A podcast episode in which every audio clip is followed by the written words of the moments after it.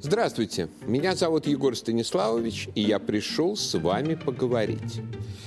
Министерство просвещения долго искало учебник, про который Владимир Владимирович Путин в своем послании сказал, что в нем неправильно искаженно освещается история Сталинградской битвы что, мол, слишком мало подробностей о Сталинграде, зато слишком много про Второй фронт и все такое прочее. Первоначально ничего не нашли, даже удивились. Но в конечном счете еретическое произведение обнаружилось. Это оказался учебник «История России и мир» за 11 класс, базовый уровень, редакцией такого, я бы сказал, монстра нашего учебника написания, историка Олега Владимировича Волобуева. А учебник этот используется преимущественно для заведений, которые последние десятилетиями называются колледжами. Вот. И, соответственно, представляет собой классический образец жанра галопом по Европам. То есть там очень быстро пересказываются одновременно в одном потоке и русская история и всемирная история, и, соответственно, действительно авторы попытались уложить рядом и Сталинградскую битву, и сражение при Эль-Аламейне, и Перл-Харбор, а, и Второй фронт, и все, что только нет. Вот я себе распечатал, заглянул, что там написано. Ну, нам сообщают, что в августе 1942 года немцы прорвались к Сталинграду, наши героически под командой Чуйкова защищались, а дом Павлова. В середине ноября а, нашествие несколько затухло. Ну, а дальше наши окружили вражеские войска, ходе операции «Уран» 330 тысяч человек. И в конечном счете 2 февраля остатки окруженной группировки во главе с фельдмаршалом Паулюсом сдались советским войскам. Произошел в, под, в результате победы под Сталинградом коренной перелом. Ну, в самом деле немного.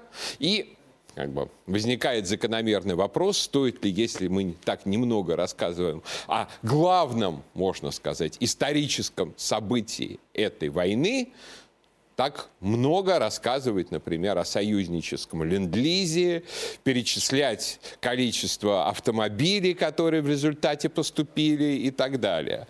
А ну, можно, могут быть разные суждения на эту тему. Но, во всяком случае, вот этот учебник на меня не произвел впечатления какого-то совсем уж криминального. То есть я посмотрел другие его главы, в нем много глупостей, скажем, про царя Николая II, много восторженных рассказов про то, как большевики оседлали волну народного гнева. Но, честно говоря, это не худший образец нашего учебникового творчества. И если и президенту, и Министерству просвещения хочется поискать криминала в учебниках, то я бы не останавливался бы на проблеме пересмотра, что называется, итога и содержания Второй мировой войны. Потому что, ну, как-то так получилось, понятное дело, в 2005 примерно году у нас страна внезапно осознала, что у нас нет никакой ни идеологии, ни точки сборки, ни предмета собственной гордости. И поскольку у нас у всех дедушки воевали, то есть не знаю, как у вас, у меня действительно воевали все деды. Одного даже убили, как он числится во всех, а, как я потом выяснил, э, документах. Правда, он оказался в итоге живой, но это так, как бы, что называется, Богу было угодно случиться. Так вот, ну, и, соответственно, все тяжесть, всю опору нашего национального сознания положили на одну единственную точку, на Великую Отечественную войну потому что мы, правда, ею гордимся, потому что нам там есть чем гордиться, потому что это наш личный, собственный, семейный опыт. И, ну, понимаете, дело в том, что на одной единственной точке строить историю нации, особенно если точка была меньше ста лет назад, а нации больше тысячи лет, ну, наверное, нелогично.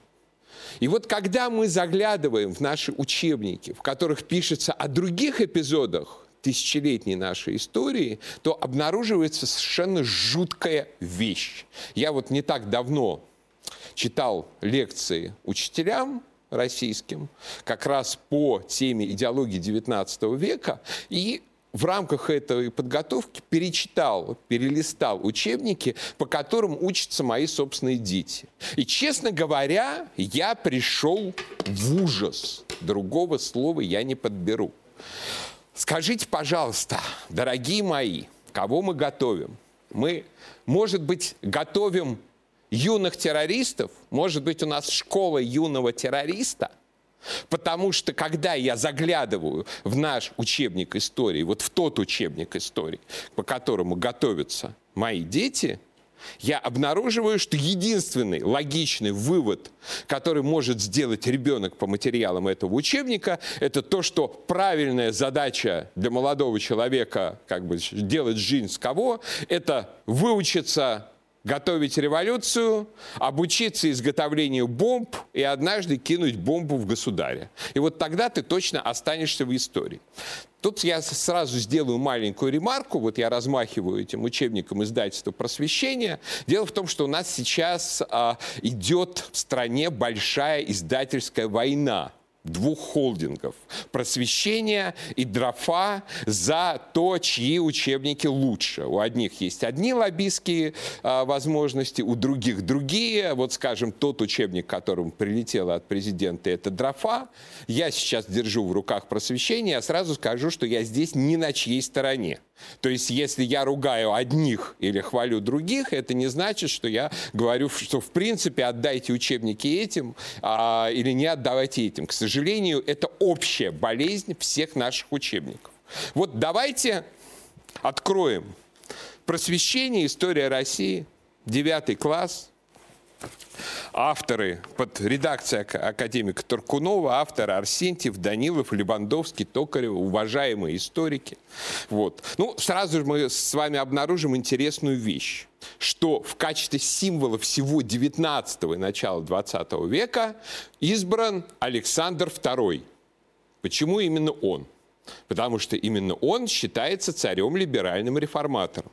И дальше на протяжении всего учебника мы будем обнаруживать одну и ту же историческую концепцию, что вот правительство должно было провести какие-то реформы, но оно их не провело или провело недостаточно энергично, и в результате отсталая Россия стала еще более отсталой.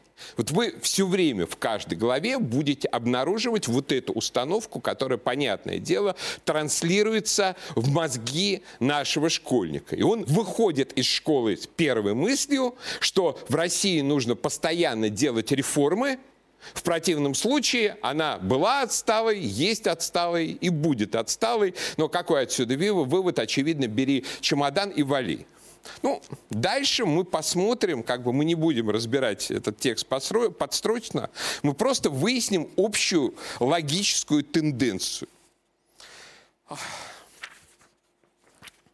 Общественное движение при Александре Первом сводится к выступлению декабристов. То есть мы обнаруживаем раз, два, три, четыре, пять, шесть, семь, 8-9 страниц о декабристах, то есть о тайном военном заговоре по свержению правительства. При этом в то же время, в то же месте развивалась идеология консерваторов. Действовали Карамзин, адмирал Шишков – кружок великой княгини Екатерины Павловны, которая была вообще зачинателем консервативно-патриотического движения в России, почему-то э, наших феминисток этот факт вообще никак не интересует. Вот. То есть вообще женщина, влиявшая на политику, можно сказать, практически начавшая войну 1812 года, поскольку именно она настраивала брата на то, чтобы противостоять Наполеону. Ни слова, ни строчки, никому это не интересно, как бы все женские истории сводятся к Софье Перовской. То есть в это время развиваются определенные либеральные идеи. Там, консервативные идеи растут чрезвычайно мощно ни строчки. Зато несколько страниц, два параграфа про декабристов. Ты должен знать для того, чтобы быть отличником по истории, чем отличаются Союз спасения от Союза благоденствия, Северное общество от Южного общества, а то, в свою очередь, от Соединенных славян, в чем различие между Зеленой книгой, Русской правдой Пестеля, а, Конституцией Никиты Муравьева и так далее, и, соответственно, как правильно осуществлять военные военный заговор против правительства с тем, чтобы не быть разгромленным. В том, что декабристов разгромили, учебник предлагает вообще как бы не сомневаться в том, что это плохо. Хорошо, идем дальше. Идем в эпоху Николая I. Консервативное направление раз, два, три абзаца либеральное направление, в которое одинаково попадают и славянофилы, и западники. Раз, два, три, четыре, пять, шесть, шесть абзацев. Радикальное направление, то есть будущие революционеры. Раз, два, три, четыре, пять абзацев, из которых, скажем, там один про какой-нибудь кружок братьев Критских, про который даже в советское время – когда нужно было изучать только революционеров, никто не учил. Вот, то есть все опять про либерализм и про революцию. Хорошо, эпоха Александра II, эпоха мощнейшего развития как бы всех общественных движений. Вот. Здесь все вообще совершенно наглядно. Консервативное направление. Абзац раз, абзац два. Либеральное направление – абзац раз, абзац два, абзац три. Радикальное направление, то есть опять же о том, как изменять государству, как плести заговоры, как делать революции и все в том же духе. Раз страница, два страница, три страницы, куча портретов, четыре страницы, пять страниц. Две картинки с терактами. Пожалуйста, полюбуйтесь, как Вера Засулич стреляет в губернатора Трепова. Даже нигде не написано, не пытайтесь повторить. Ну, могут попытаться, почему бы и нет. И вот понимаете, какой логичный вывод сделает хороший школьник, хороший ученик, как, что называется, говорят иногда задрот, вот, исходя из того, что написано в этом учебнике. От него не требуют знания. Как было устроено третье отделение его императорской величества, канцелярии? Как был устроен отдельный корпус жандармов? Как работали земства? Как действовали, например, славянские комитеты. А это был вообще уникальный в истории случай, ну, по крайней мере, что называется, до эпохи событий на Донбассе, когда общественность фактически заставила правительство втянуться в некую освободительную войну которую само правительство на самом деле не очень-то и хотело. Вот все это нашему школьнику оказывается совершенно не нужно. Зато ему нужно знать на пяти страницах учебника, как делаются бомбы, как организуются массовые революционные движения, как плетутся заговоры, как бы кто такие Герцен, кто такие Чернышевский, кто такие Бакунин, кто такие Нечаев.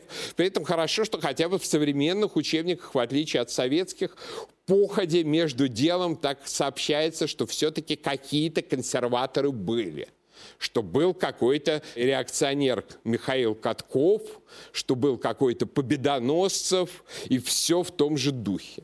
Вот, кстати говоря, интересно, что в учебнике того самого ругаемого Волобуева, вот, который является основным конкурентом вот этого, там все немножко получше там все немножко поинтереснее.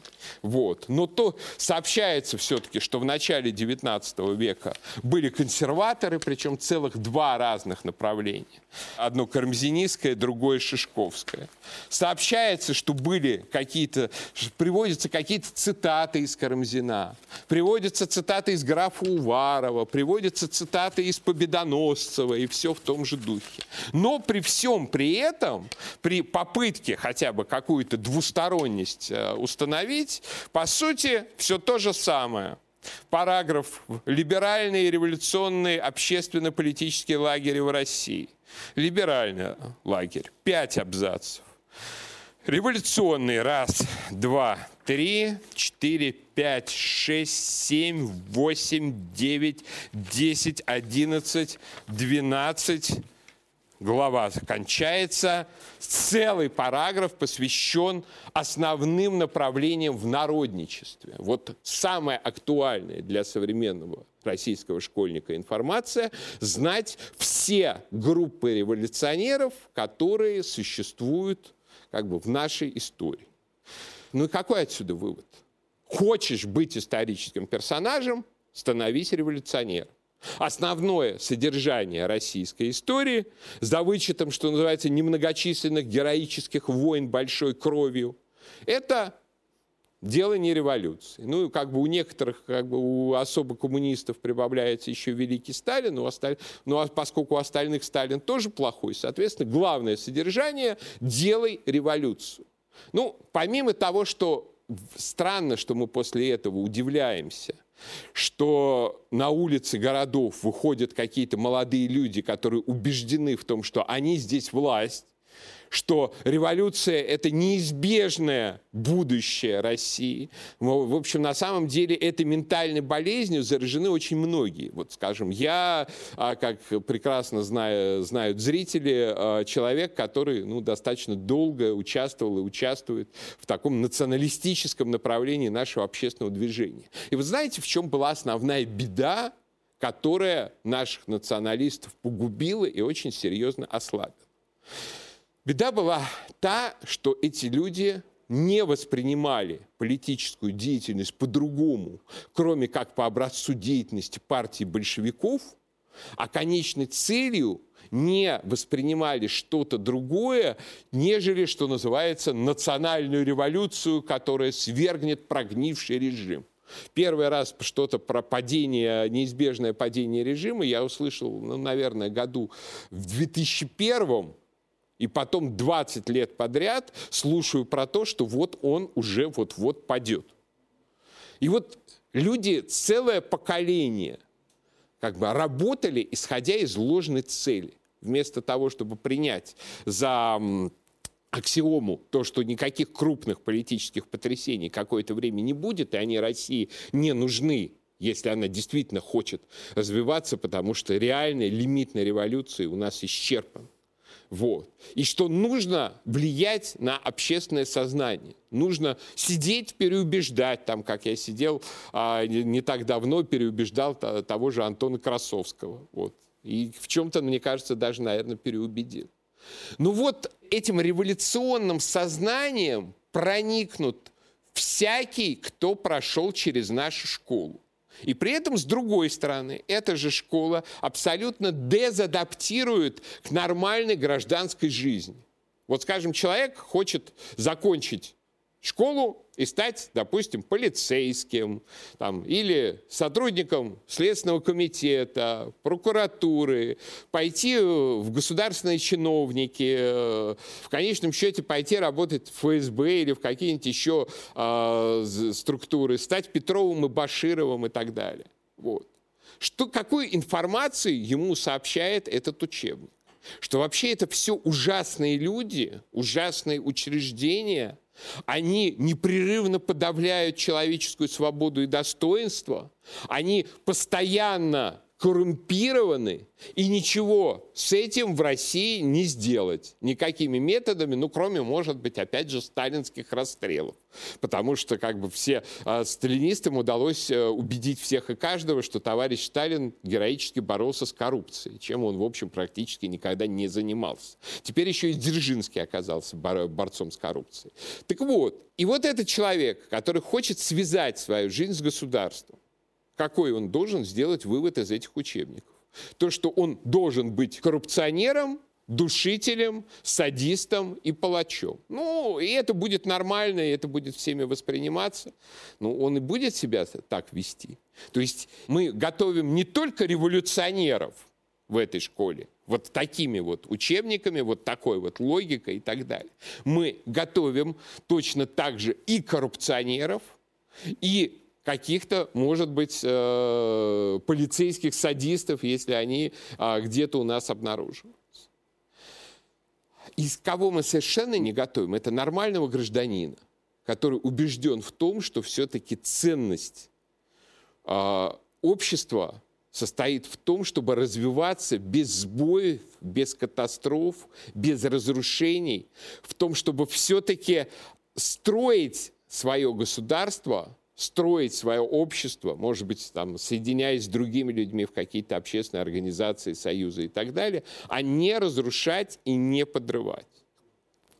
Ну и если мы хотим всерьез заняться вопросом о том, что же пишется в наших учебниках и что же в них такого вредного, то, наверное, давайте начнем с вот этого. Давайте все-таки превратим нашу школу из школы юного революционера-бомбиста в школу нормального, адекватного гражданина. То есть что и как переписать и в какую сторону переписать, на самом деле а, большинство историков отлично понимает. Мало того, даже время от времени мы можем уловить в этих учебниках какие-то поползновения, движения в правильную сторону, но они чрезвычайно жестко а, пресекаются на уровне Минпроса. А вот мы утвердили программу, чтобы знали всех а, непременно народовольцев, от ишутинцев до чайковцев, до э, землевольцев, народовольцев и так, и чтобы царя вот непременно убили. Ну, значит, это надо менять и перешивать на программном уровне, а не цепляться к отдельным текстам отдельных учебников. Ну, мне кажется так. Ну, а пока я прощаюсь, но наш разговор не кончен.